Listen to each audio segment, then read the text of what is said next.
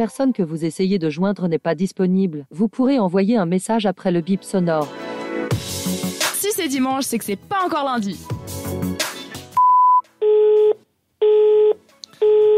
Eh oui, Mélissa, ton petit éternuement s'est entendu. Mon petit N'est- toussement, ton- tout sage. ton petit toussement. Oui. C'est pas passé inaperçu tout de Oui, suite. non. Ah ben, Rachel, qui est parmi nous grâce aux médias. Et c'est tout de suite, c'est à toi, Rachel. On t'écoute. Bonjour, c'est Rachel et je ne peux pas être présente aujourd'hui autour de la table. Nous sommes avec mon fils William à l'hôpital.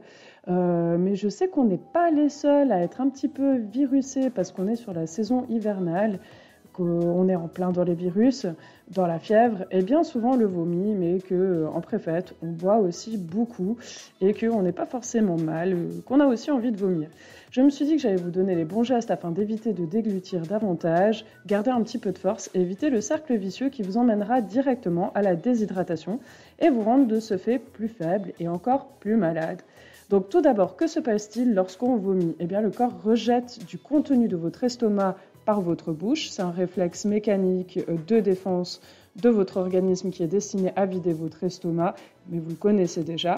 Et à ce moment-là, quand on vomit, on perd de l'eau, du sucre, du sel, on ne mange plus et le taux de glucides, donc le sucre lent, descendent et le niveau de glucose de notre corps, donc le sucre, baisse également.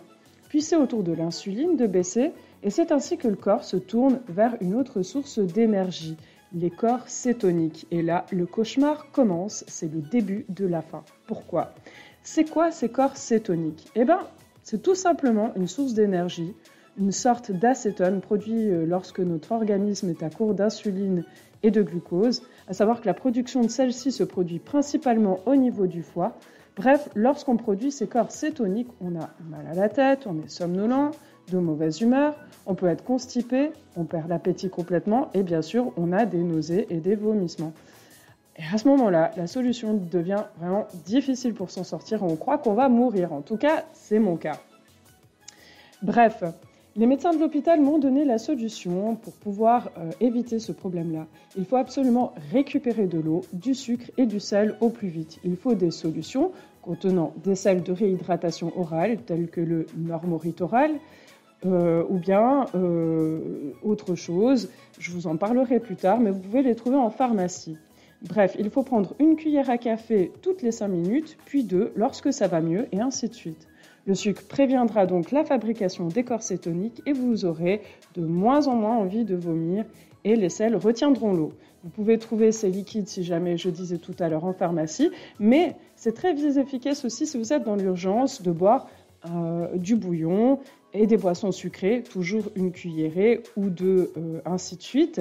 Et oui, je vous vois venir hein, mettre du thé froid, du sirop bien chimique, plutôt que de boire simplement de l'eau euh, qui ne contient ni sucre ni sel, mais ça favorisera la production justement de corps cétoniques si vous ne buvez que de l'eau. Donc, important de bien boire du salé et du sucré.